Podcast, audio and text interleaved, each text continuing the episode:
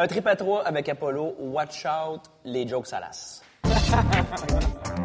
Il y avait quatre restaurants, lui, à Montréal, pratiquement. Il a décidé de les vendre pour se consacrer euh, à la rédaction de livres, sa carrière en télé, puis euh, aussi il fait du vin. Il faut dire qu'à Giovanni Apollo AV, c'est un peu le- une des têtes d'affiche, là, depuis tu sais, avec Apollo dans le frigo, Maman cuisinier platine. Puis là, il arrive avec une nouvelle émission de quotidienne avec Claudine Desrochers, Espace Apollo. Ça va être beaucoup à son image. Il dit, je veux pas.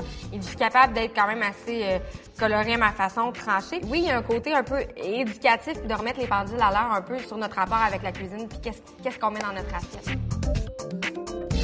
Boulris, comment il a vécu ça, cette, cette déroute-là?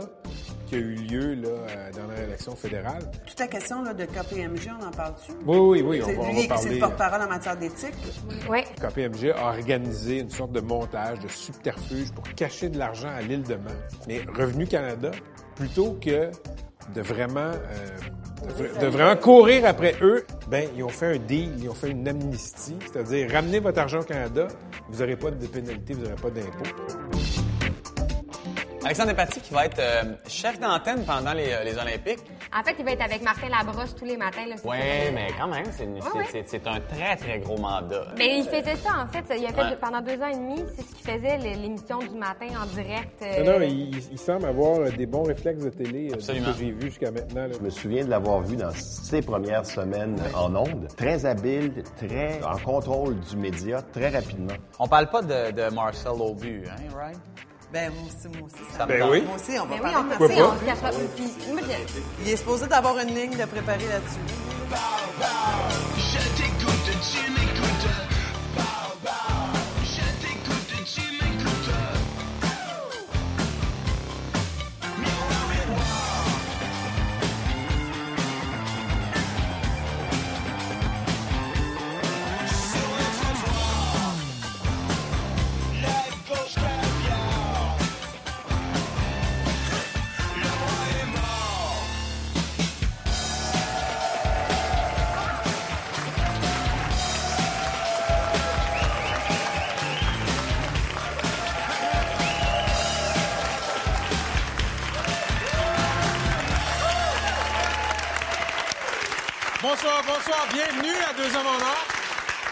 Neige a commencé à fondre, bonne nouvelle. Ça sent le printemps à Montréal. Oui, ça, vous êtes contents, hein? Oui, oui.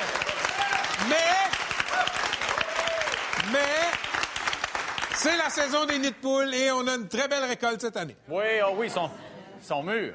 Euh, et, et tu, sais que, tu sais que les nids de poules sont profonds quand tu roules en char et que tu te fais dépasser par le métro. tu sais que t'es... Merci. Très généreux. Tennis, Très généreux. tennis, Maria Sharapova qui a échoué un contrôle antidopage, scandale, hein? Elle aurait pris un médicament controversé qui s'appelle, tenez-vous bien, le meldonium. Oui, petite affaire de rien. Pour ceux qui ne savent pas c'est quoi du meldonium, ça, c'est une drogue qui te fait perdre des commanditaires. c'est niaiseux, hein? Tu sais, pourquoi prendre ça? En tout cas, Hey, Donald Trump, oui, Donald Trump continue sa marche triomphale vers l'investiture républicaine, même, même s'il multiplie les dérapages, les bassesses et les attaques personnelles. ouais. il est mieux de faire attention, le bonhomme, parce qu'il va se ramasser ministre de la Santé du Québec. non, mais c'est vrai que ça va. Bon, notre, notre Justin Trudeau et sa famille ont été accueillis en grande pompe à la Maison-Blanche Oui, cette semaine. Oui, oui, j'ai oui. ça, hein. Obama a annoncé qu'il a adoré sa rencontre avec la petite famille de Justin Trudeau. Ah! Fait comme ça, Sophie n'a pas chanté. Non. OK. Ce soir, à Deux Hommes en Or, on reçoit l'homme au speedo en or pour nous parler des Jeux olympiques de Rio, Alexandre Despatie. Un autre athlète, mais lui, il a les abdos sur le cerveau, le champion de la mémoire, Francis Blondin. Certaines personnes se réveillent un matin et leur argent s'est enfui sur une île. Pour parler d'évasion fiscale, Alexandre Boulris. Et il vient nous parler de sa nouvelle émission Espace Apollo, le très coloré Giovanni Apollo.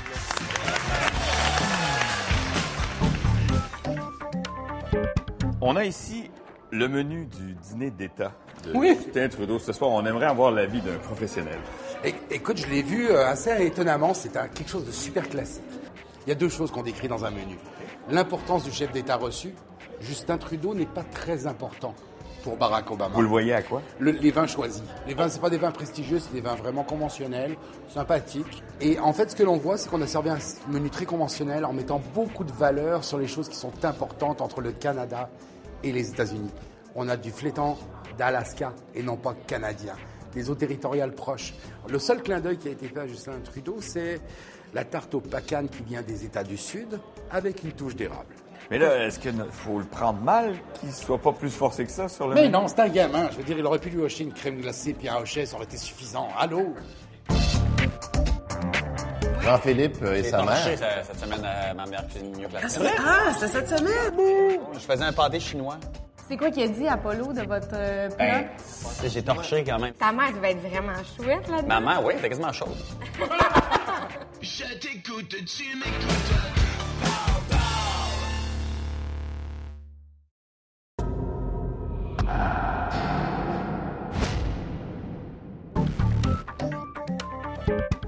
dernière fois que j'ai vu Alexandre, il a dit que j'ai- qu'il il a dit textuellement Je ne pensais pas que ça pouvait rentrer dans l'eau comme ça. Oui, T'as fait le, le, grand saut, oui. le grand saut, hein? Et à la fin, il a rajouté Il y avait le une mot finesse. baleine.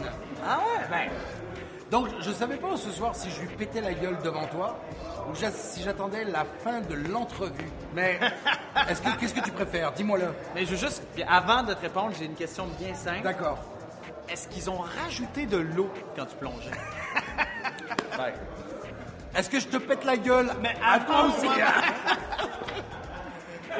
Une finesse inespérée, celui-là. Je vous la- Je vous l'assure.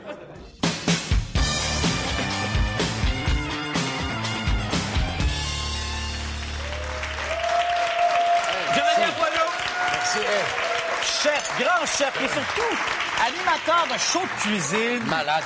Et là, écoute, on- merci de venir t'asseoir avec nous. Écoute, je sais que euh, on a appris en fait euh, il y a pas très longtemps que tu vas animer une émission quotidienne de cuisine AV Oui. avec euh, Claudine Desrochers. Tellement. Qui va s'appeler Espace Apollo. Oui.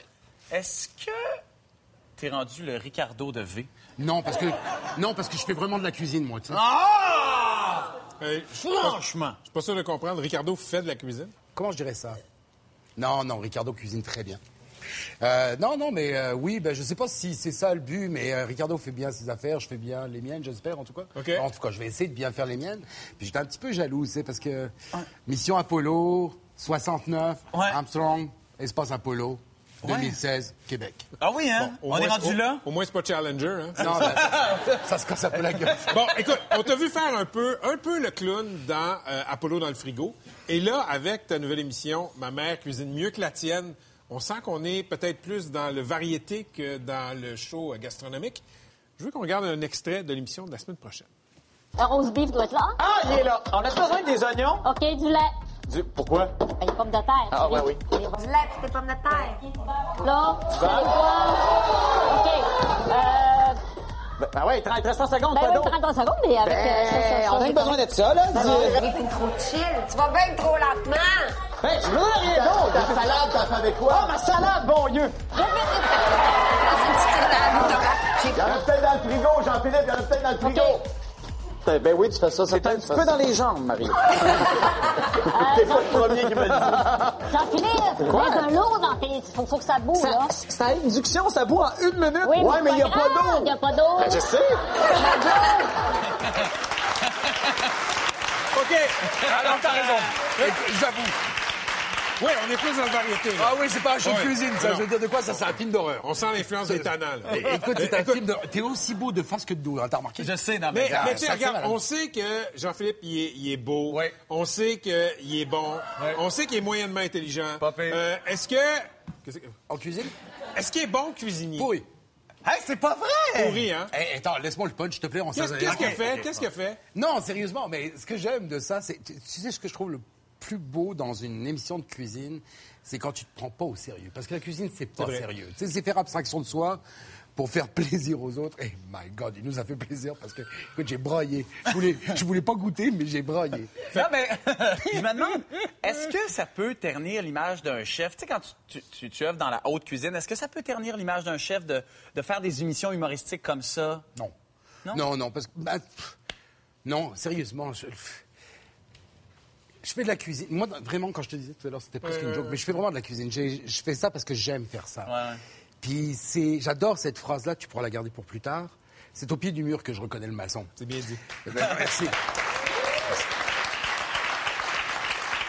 Ce genre d'émission, pour moi, c'est un exutoire parce que c'est, c'est monsieur et madame tout le monde qui viennent nous montrer l'ADN de leur famille, comment ils faisaient à manger avec leurs enfants.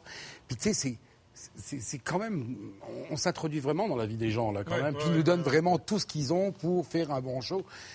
Puis pour nous donner ce qu'ils aiment faire. Puis je trouve ça cool, quand même. Tu sais, ma mère cuisine mieux que la tienne, effectivement, c'est c'est un spectacle. C'est pas un show de cuisine, jamais. Ton prochain show, ta quotidienne, là-dedans, tu dis que tu veux euh, dénoncer certains trucs. Oui, il y a des trucs qui me gossent, vrai. Que, En alimentation, là, les Québécois, on est-tu si innocent que ça? On est-tu niaiseux? Euh, non, et sérieusement, il y a un truc qui me fascine parce que, tu sais, depuis que je suis arrivé au Québec et maintenant, il n'y a pas un peuple sur cette terre-là qui a fait un bond en avant et être aussi ouvert que le Québec pour accueillir non seulement un style de cuisine, mais une tendance en cuisine. Puis c'est pour ça que je suis resté au Québec, tu sais. Tu sais, j'aime pas le climat. J'aime pas la politique, mais le peuple est hallucinant. Et ça, ça se mérite. Puis c'est, le- c'est, puis en cuisine, c'est ça que ça touche. On s'en fout que tu t'appelles Giovanni Apollo. Moi, en Europe, Giovanni Apollo, ça faisait de la pizza, tu sais. Ouais. Tu sais, au Québec, ils veulent juste savoir si j'ai du talent. Parfait. Pour moi, ça compte. C'est un bel état d'esprit. Puis ce que j'aime le plus aussi là-dedans, c'est que le Québec, on, est, on se fait fourrer, en fait. Je veux être poli. Attends, je vais être pourri. Je vais être pourri. Non, tu l'as déjà dit, là. Je on, va, On se fait Ouais, mais- comment? Écoute, on, on est, euh, on a un gros pays à côté qui drive beaucoup d'agriculture euh, et d'alimentation. Les États-Unis nous envoient des trucs. Écoute, j'ai vu cette semaine asperges du Québec bio. Tu crois franchement qu'il y a des asperges qui poussent au Québec en ce moment? Des Non. serres? Ah oui, bien Impossible. sûr, mais non. En fait, quand j'ai retourné le paquet, c'était euh, paquet écologique bio fabriqué Québec. Mais pas l'asperge. Mais pas l'asperge. Mais c'est marqué dessus asperge bio du Québec. C'est bien dit. Et ça, ça m'énerve. C'est c'est le genre de truc qui m'énerve. Le genre de truc qui m'énerve aussi, c'est quand c'est marqué euh, 100% pur bœuf. Puis que c'est une compagnie qui s'appelle 100% pur bœuf. C'est pas le pur bœuf qui est dedans. Ça, ça me gosse. Dans ton émission Espace Apollo, on peut s'attendre à ce que tu fasses quoi? Des montées de lait sur des ça se trucs peut comme que je vais déraper. Ça se peut que je dérape, mais c'est pas. J'ai pas le but de, de, de- de- de descendre tout le monde non plus. Je veux aussi que ça soit informatif. Je veux aussi des trucs. J'aimerais ça que. Tu sais, si tu vois un artichaut dans l'épicerie, ben qu'est-ce que t'en fais? Mais si t'es en train de perdre tes herbes, qu'est-ce que t'en fais? Tu sais, V a dit, euh, en faisant la promotion de cette nouvelle émission-là, que ça allait favoriser les maillages publicitaires. Euh, Il y a des chroniques qui vont être commanditées dans ton fait. émission. Comment tu peux garder ta liberté pour chialer quand tu as du contenu qui est de l'infopub? Oui, mais il faut que j'accepte ce contenu-là. Oui, mais t'en Ça s'appelle As- Espace Apollo. Le jour où je suis pas d'accord avec quelque chose, ça s'appelle comme tu veux. Je Mais veux pas en faire la c'est quoi du contenu commandité, quoi? Non, moi, Tu sais, Si les asperges se mettent à, à- à commanditer ton show, vas-tu pouvoir, hein. pouvoir bitcher les asperges? Je te jure que oui. Je te jure que oui. OK. J'aurai pas de show l'année prochaine. J'aimerais vous voir, les gars. Ou, ou dans le milieu de l'année? Ou dans le milieu de l'année. Mais c'est pas grave, ça. Tu sais, je serai toujours cuisinier. Demain matin, je serai encore cuisinier. Après-demain, je serai encore cuisinier. Tu as été propriétaire de plusieurs restaurants Oui. à Montréal, mais là, ton petit dernier, tu l'as ouvert à Québec. Oui. Ma question, est-ce que c'est plus facile d'être propriétaire de resto dans la ville du maire Labaume que dans la ville du maire Coder? Je veux pas me mettre Coder à, à dos, mais 100% Ah, ouais? Ouais. Pour vrai? Pas, pas 97,4. 100. À ce point-là? Ouais. Pourquoi? Pas de travaux. Beaucoup moins de travaux. Sérieusement. Dans les rues. Dans les rues. Les parcours beaucoup moins chers. Beaucoup de rues où tu peux te stationner en tant que client unique qui vient juste chercher un petit. Tu sais, c'est- pas possible que tu viennes manger à 9,95 dans un resto à Montréal puis que ton parcours t'en coûte 22. Tu sais, Je peux, je peux pas comprendre ça. Tu sais, il y a un truc que j'hallucine. L'autre chose, c'est euh, les gens de Québec sont sont vraiment accueillants. Je dis pas que les gens de Montréal le sont pas, mais Montréal, c'est 7200 restaurants. 7200. Trop de restos à Montréal? Y a, non, 6200 points, 6200 points de vente de restauration. D'accord? À Montréal. Ouais. Je prends l'exemple de New York, c'est 15 300 restos. La différence, c'est qu'il y a 2,4 millions de population à Montréal. Il y en a 21 millions qui rentrent à New York. Tu sais, au bout d'un moment, je veux bien que le libre marché, puis qu'on doit aller le libre commerce et tout ça, mais si t'en tues 15 pour en essayer d'en ouvrir un, Ouais. je sais pas qui c'est que tu rends service, là. Mais là, attends un peu parce que, écoute, tu fais tellement d'affaires, Giovanni. Viens pas me faire croire que tu as le temps de descendre à Québec pour faire de la bruschetta dans ta cuisine. Ben non, j'en vends pas de bruschetta. Ah! Mais t'as pas le temps de faire de la cuisine. Non, mais non, écoute, on a créé les menus là-bas. J'ai une équipe qui est là qui les fabrique, d'accord. Mais est-ce que tu es derrière les fourneaux de temps en temps? Ben oui. Ben oui. Là-bas? Ben oui, partout. Je peux aller à ton restaurant à Québec puis te voir? Ben, si t'as de la chance, oui. Giovanni, on va, on, va, on va tenter la chance. Je vais aller te voir à Québec. Ben- mais avant, je pense qu'on va te voir à V. Ma mère cuisine mieux que la tienne. Je suis là la semaine prochaine. C'est malade. Mais- franchement, là, tout le monde, je sais pas à qui on est là, mais regardez la semaine prochaine, il est hallucinant. Puis à l'automne, ta taf. quotidienne. Oui, à l'automne, la quotidienne. Acheter mon vin Apollo. Merci, car Apollo. est mon sang livré pour vous, le sang de l'excellence. Merci, Apollo.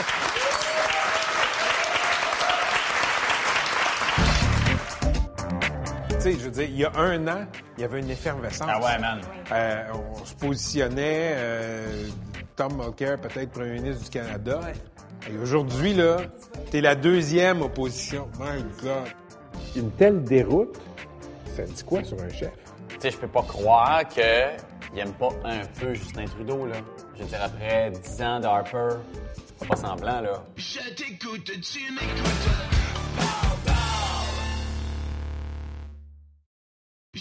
Tu m'écoutes.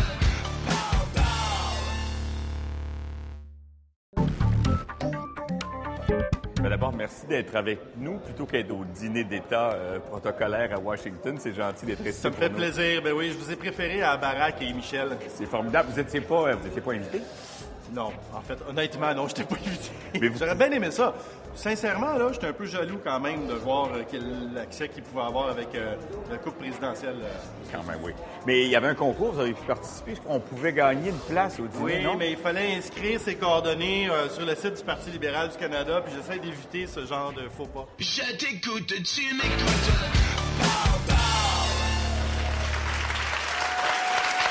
Alexandre Boulris, député NPD de Rosemont, la petite patrie à Ottawa. Bienvenue à Deux Hommes en or. Euh, Alexandre, vous êtes responsable des dossiers d'éthique euh, au NPD.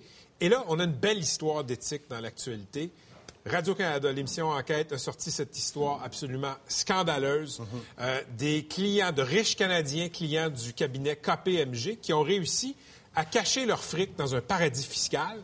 Euh, et une fois pincés par Revenu Canada, Revenu Canada pourrait éviter de longues procédures à dire, écoutez, voici un petit deal, on va vous donner l'immunité, ramenez ça, taux d'intérêt à prix d'amis, pas de pénalité, on n'en parle plus.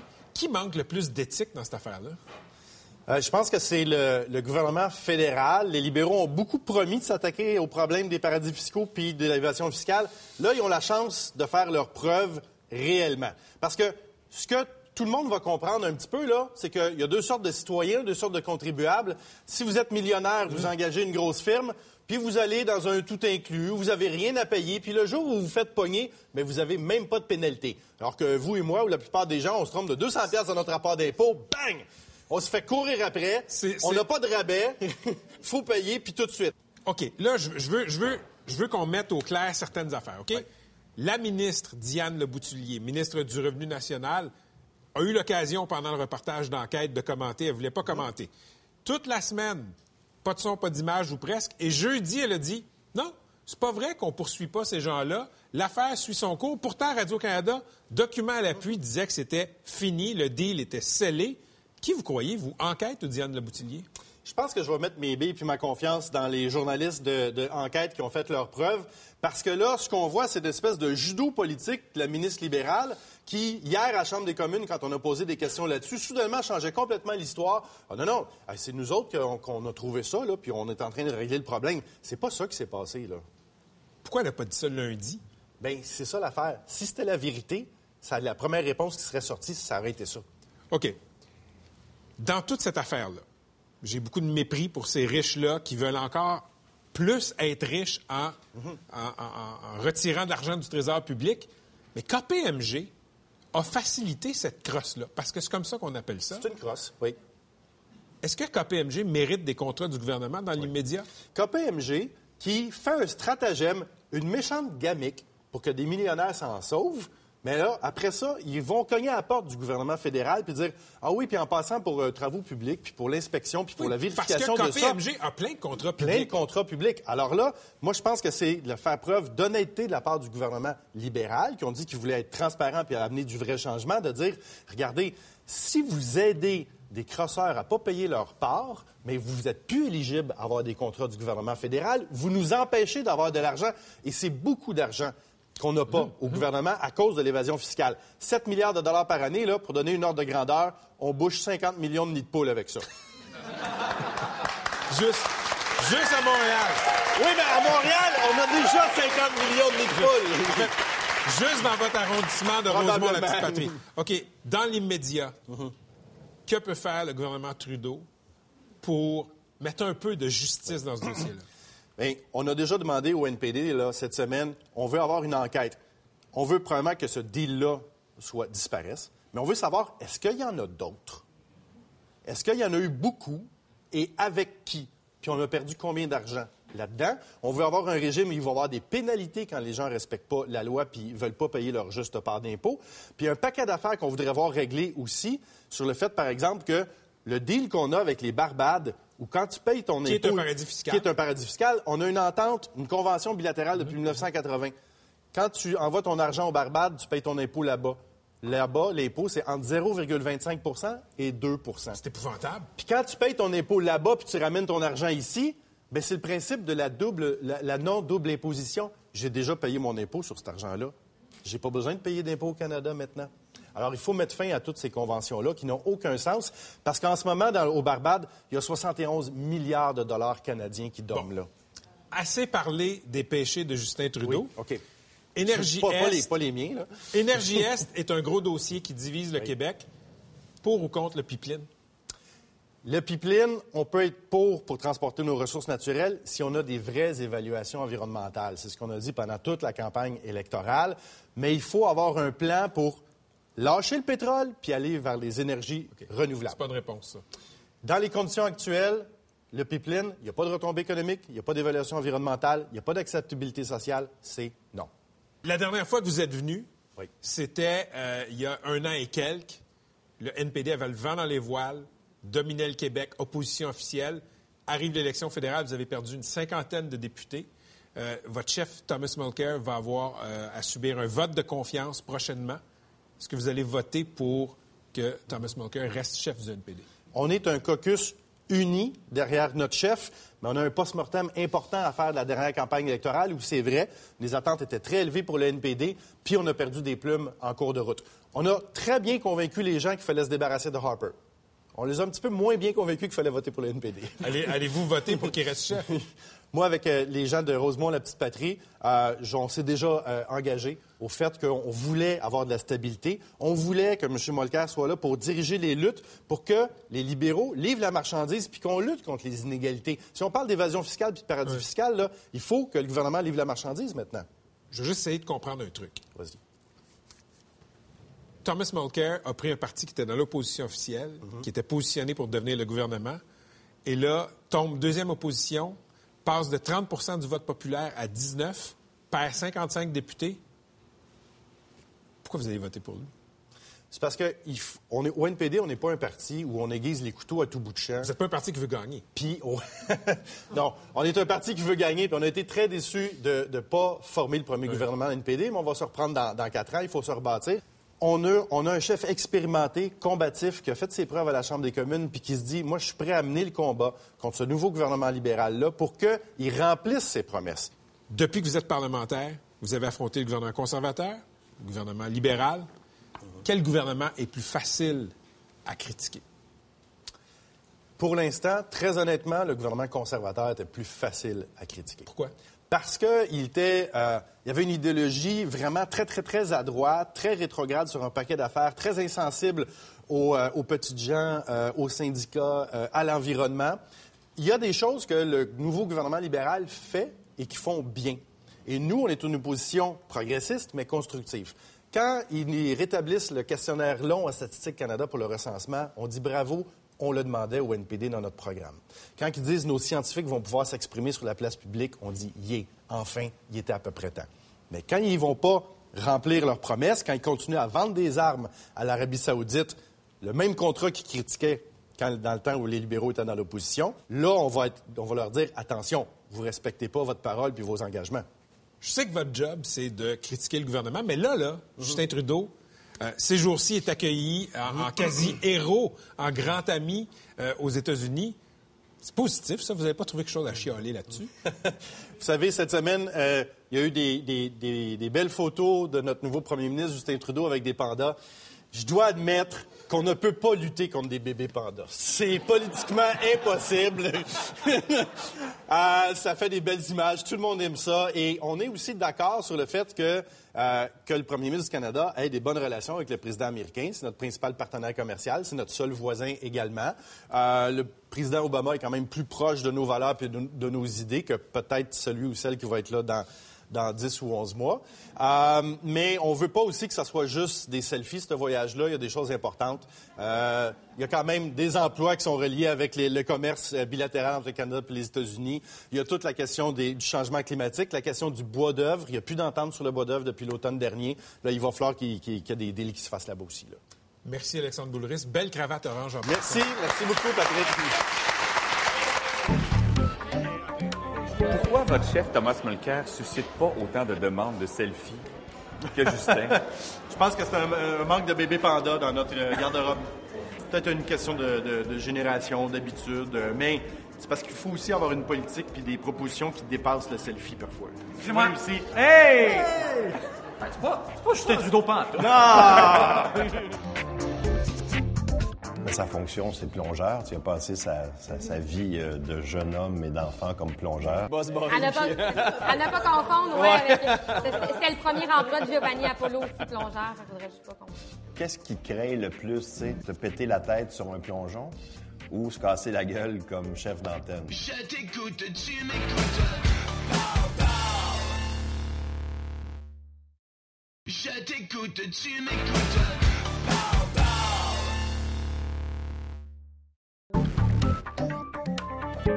Tu t'es souvent entraîné pour les Jeux olympiques, mais là, ça doit être différent comme entraînement pour être chef d'antenne. Oui, c'est plus des devoirs, je te dirais. Euh, ça, j'étais moins bon euh, là-dedans, remarque aussi. On s'est dit avec l'équipe que c'était pour être tes premiers Jeux olympiques où tu serais habillé tout le temps. Euh, ouais, c'est pas mal, c'est pas mal vrai. Aucune chance. Habillé, euh, non, zéro chance, ça c'est certain. J'ai accroché les, maillots, euh, donc je me suis rhabillé en même temps aussi. Jusqu'au cou. Es-tu encore en forme? Qu'on t'a connu, t'étais une machine de guerre. Ouais, non, j'ai justement, c'est pour ça que je vais rester habillé pendant, pendant les Jeux. Je vais faire mon possible pour me remettre en forme, pour me sentir un peu euh, comme si je faisais partie du groupe là, pour Rio, mais je, suis, euh, je, reste, je reste correct, je prends soin de moi. Je t'écoute, tu m'écoutes.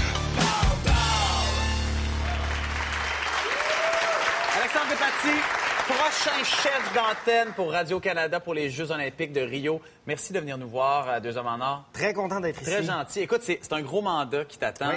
Euh, les Jeux olympiques, là, est-ce que c'est plus stressant de se planter en plongeon ou comme chef d'antenne à TV? Ah, C'est une très bonne question. C'est différent. Euh, évidemment, pour le plongeon, j'ai mis beaucoup plus de temps de travail euh, pour les quatre fois que, que j'ai participé comme athlète.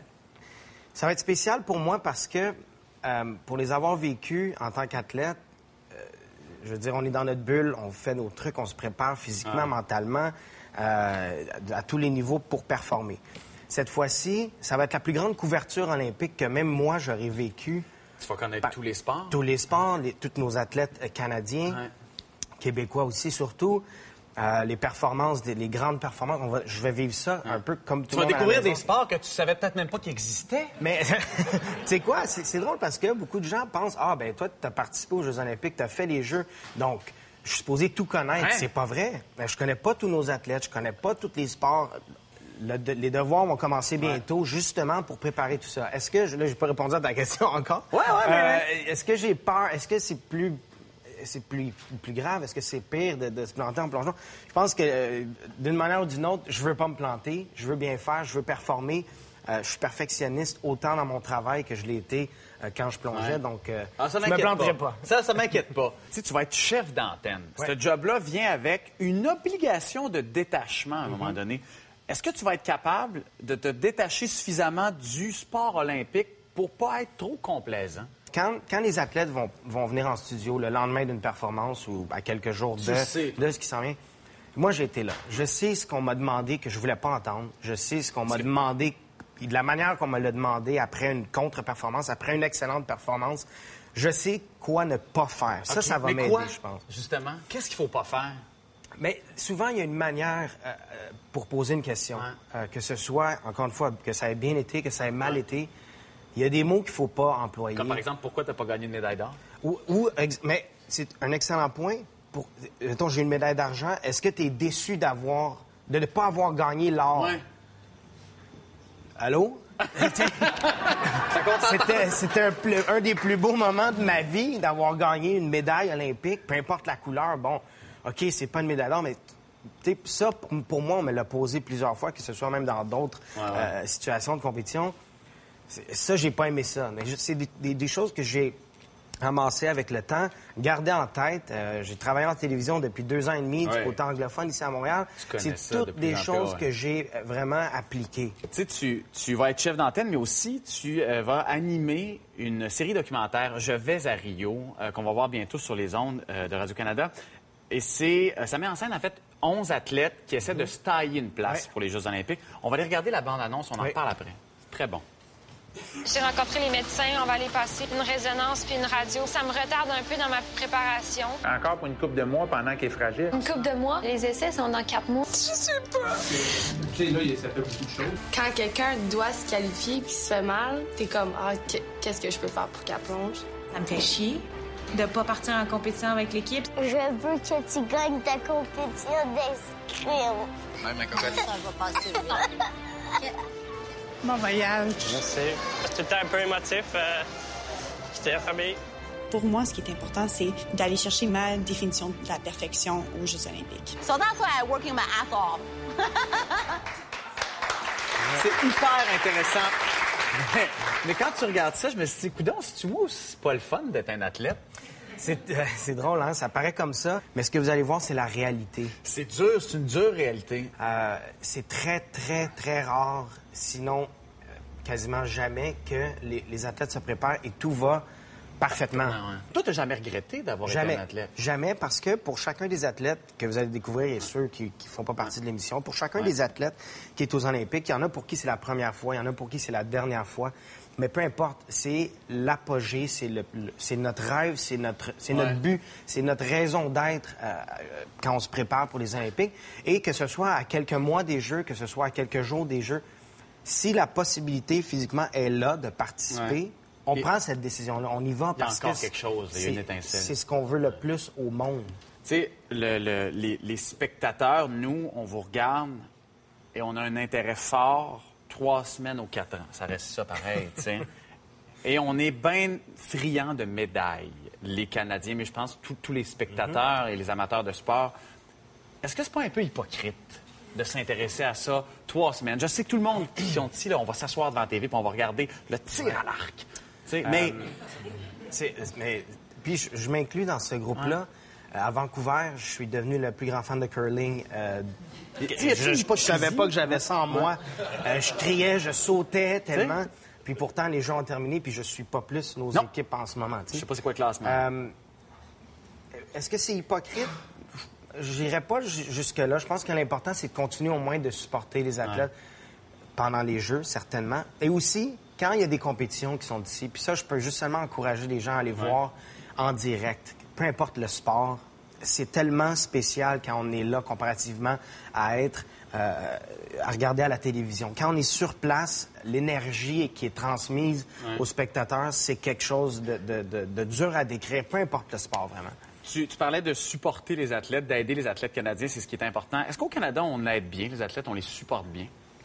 Il y a eu beaucoup, beaucoup, beaucoup d'améliorations. Seulement depuis quand moi j'ai commencé sur l'équipe Ouais. nationale, ça a beaucoup avancé. Le problème, c'est qu'on compare. On compare beaucoup euh, à d'autres nations, d'autres nations qui ont plus d'argent ou qui investissent plus dans le sport. Euh, Est-ce qu'on aide bien nos athlètes? Je pense que on a un système de, de- où certains athlètes ont des commandites, ce qui aide beaucoup. Ça a été mon cas. J'ai été euh, avantagé à ce niveau-là.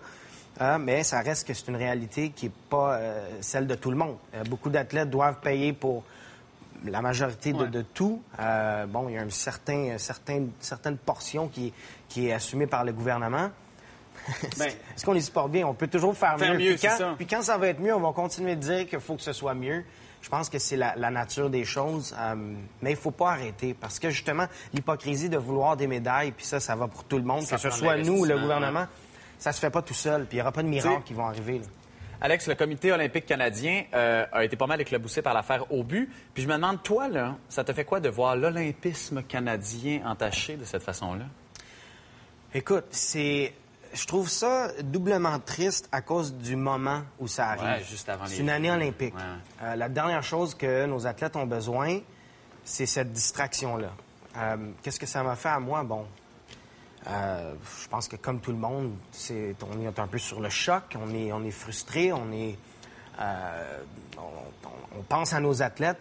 Puis tout ce que je peux souhaiter, c'est que le Comité olympique canadien, les gens qui sont en charge en ce moment, s'assurent que nos athlètes, nos entraîneurs, toutes les équipes sportives aient ce qu'ils ont besoin pour ne pas penser à tout ce qui est arrivé récemment et qu'ils puissent se préparer justement à performer, à, à ramener le plus de médailles possible, puis à réaliser le plus d'objectifs euh, qu'ils ont mis sur la table Ben, pour les écoute, Jeux de Rio. On peut te voir dès le 31 mai pour Je vais à Rio, mais le 5 août aux Jeux olympiques. On a très hâte de te voir là. Ben, merci. Merci beaucoup. Francis,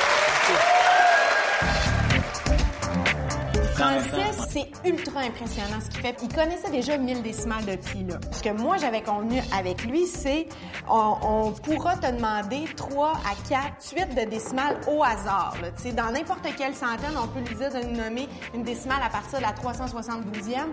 Il va réussir dans sa tête, en réfléchissant quelques secondes, à trouver un point de repère puis à nous les Oh. nommer. Y a-tu un espace disque? Il est faut qu'il fasse de la place pour des nouvelles a- a- affaires? Est-ce qu'il y a un disque dur externe?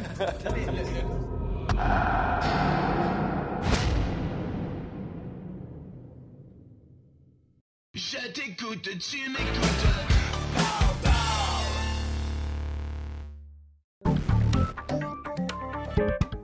Francis, 52 cartes dans ce jeu-là, évidemment.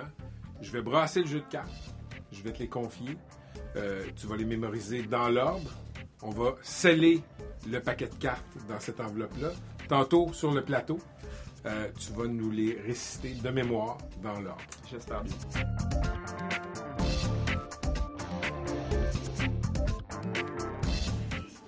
On y est. Parfait. Donc, 4 minutes 48.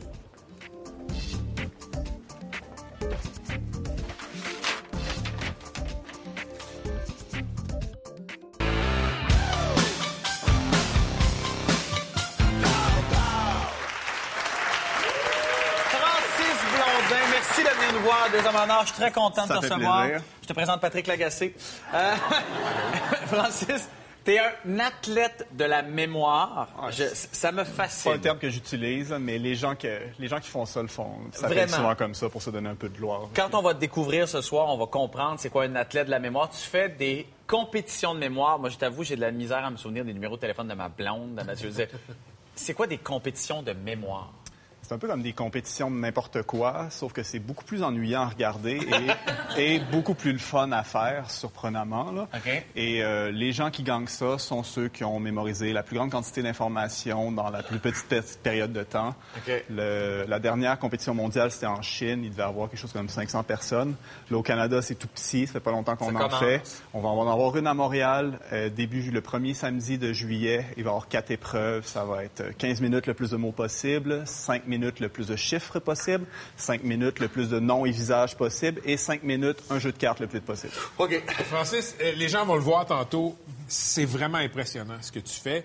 Tu as une mémoire phénoménale. Est-ce que est-ce qu'on est né avec cette mémoire-là ou comme le cardio, ça se travaille? OK. Je n'ai pas une mémoire phénoménale. J'ai échoué des cours à l'université, au cégep, euh, parce que... ben, Avant- dit- avant que t'apprennes à développer avant de ta mémoire. cela. Et maintenant, euh, bon, je sais faire des trucs quand même chouettes, là. sauf que comparé aux autres, euh, aux autres experts dans le monde, ce que je sais faire, c'est je suis un débutant, là. je suis un amateur. Je suis quand même fier d'avoir réussi à faire ça. Mais euh, si ces techniques-là que je vais vous expliquer étaient davantage Uh-huh. connues et pratiquées, il n'y a rien de ce que je sais faire qui serait considéré comme étant hors du commun et j'aurais jamais été invité à cette émission-là. Ben, Avant d'aller plus loin, je veux, euh, je veux savoir à quel point tu es bon et on va découvrir quel athlète tu es quand même. Tu as réussi à mémoriser euh, un paquet de cartes qu'on a brassé, que Pat a brassé euh, et qui, euh, qui t'a présenté. Tu as fait ça en moins de cinq minutes, j'imagine? Oui. Alors là, on l'a fermé pour être certain de ne pas toucher à ces cartes-là et tu vas, euh, tu vas nous les réciter comme ça. Et là, je vais apprendre si je me suis trompé. Euh, on a bien confiance. OK? Alors, quand tu es prêt, tu me le dis. On commence avec la première carte. OK. Alors, c'est le 6 de trèfle, 9 de carreau, 7 de trèfle, 7 de cœur, 2 de carreau, as de carreau, 5 de carreau, as de cœur, 6 de pique, 10 de pique, 6 de carreau, 9 de cœur, 9 de trèfle, 5 de pique, valet de cœur, 9 de pique, 3 de pique, 10 de carreau, roi de trèfle, roi de pique, 4 de cœur, 8 de trèfle, dame de pique, 8 de cœur, dame de trèfle, 3 de carreau, 7 de carreau, euh, 10 de cœur, 4 de trèfle, dame de cœur, 4 de pique, 8 de pique, as de pique, valet de carreau, 3 de trèfle, valet de valet de valet de pique, euh, 3 de cœur, roi de cœur, 5 de trèfle, 6 de cœur, 8 de carreau, 2 de cœur, roi de carreau, valet de trèfle, dame de carreau, 7 de pique, 10 de trèfle, 2 de pique, 2 de trèfle, as de trèfle, 5 de cœur, 4 de carreau.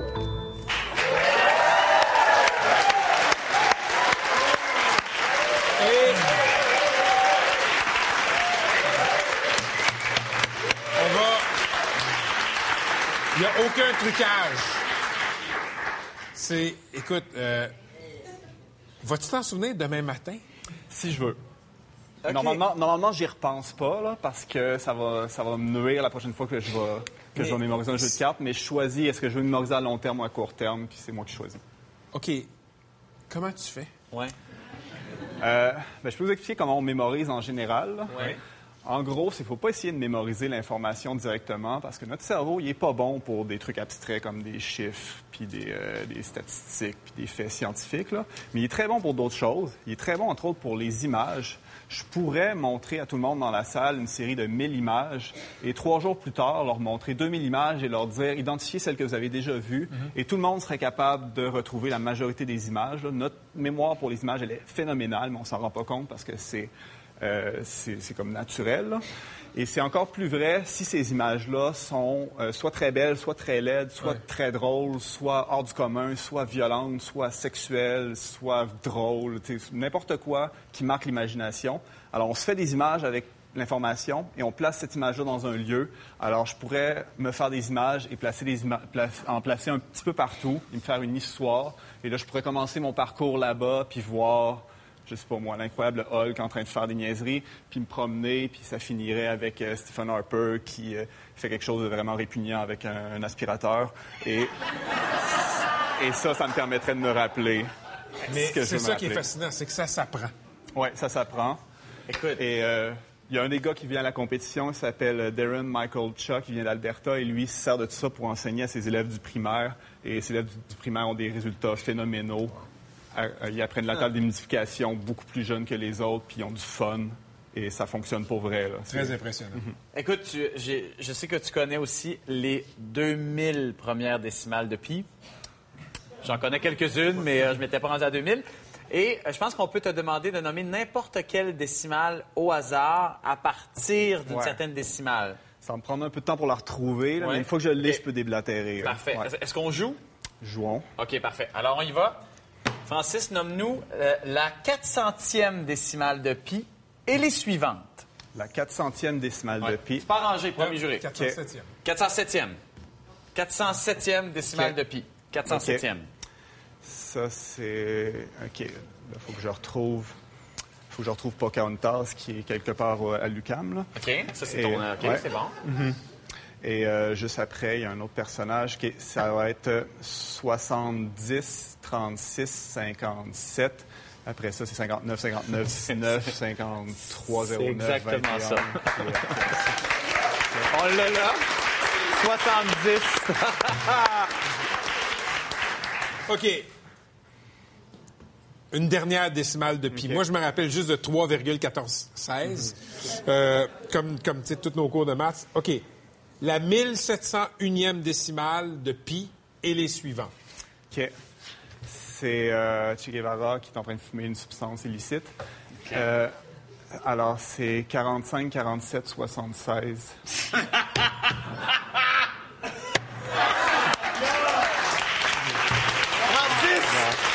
Bravo, merci d'être venu nous voir.